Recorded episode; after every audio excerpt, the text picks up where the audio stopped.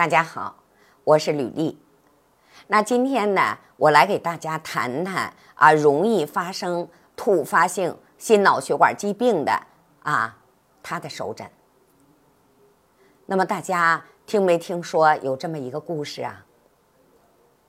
啊，那么在河南郑州一辆公交车上，有一小伙子呢在那儿坐着。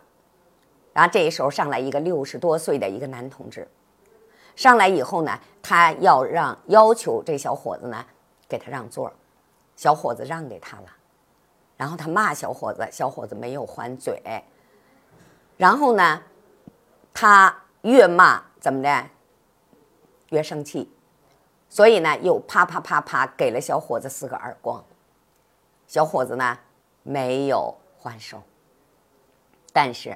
打完人以后啊，这个六十多岁的男同志突然间的猝死了。那么大家知道吗？这样人呢，一般都是什么呢？我们讲猝死的高危人群。啊，我们有很多人突然间怎么着，一拍桌子，人没了。啊，那么心源性猝死，大家要知道。在所有的猝死里边，它占的是份份额是最高的，百分之八十以上，啊，百分之八十以上，在心脑血管啊猝死里边，那心源性的猝死它占的比例是非常大的。那么一旦出现这种情况，有时候你即便是在医院，我们都来不及的。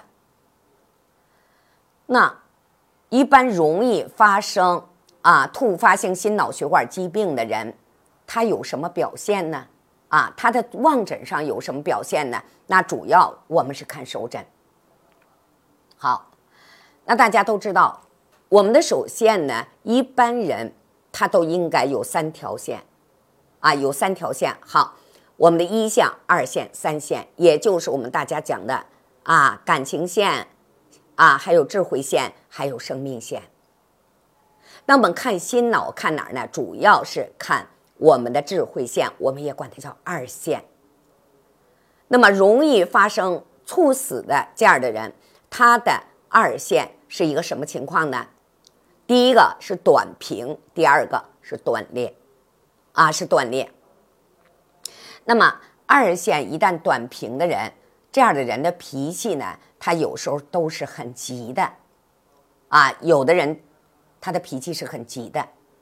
所以呢，他容易着急上火，啊，那么短平，啊，他容易这样。那还有断呢？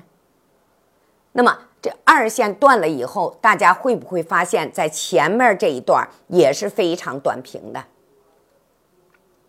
所以这样的人都容易发生什么呢？突发性的心脑血管的问题。那么，如果有二线的短平和断裂，大家一定要记住，就不代表着人家就得出现啊这个猝死的问题啊，人家就会出现啊突发性的心脑血管这个疾病的问题。但是，如果你有二线短平，有二线的断裂，那一定要注意，你是一个高危人群。那我们应该怎么注意呢？那如果发现自己的二线出现了这两种情况，我们第一个要注意大便。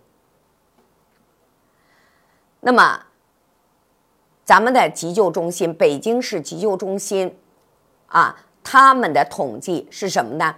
我们很多老人是去世是在哪儿走的？是在厕所走的，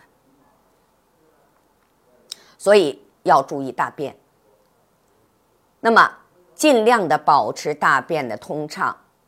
那如果说你自己解决不了了，你真的不要死乞白赖在家里边儿啊来解这大便，那赶紧的去哪儿啊？去医院，有的是办法。啊，大家也知道我们的马季老先生是不是就在厕所走的？啊，那么这是第一个，我们要注意大便。那第二个呢？我们一定要注意制怒。注意情绪的变化。本来呢，二线短平、二线断裂的人，他的性格特征里边就有什么脾气急，对不对？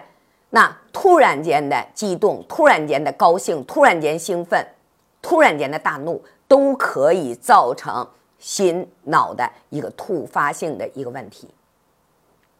突然间，全身的需血量增加，突然间的颅内压的增加，都会造成。啊，我们心脑出现一个突发性的疾病，所以这一点呢，大家一定要重视。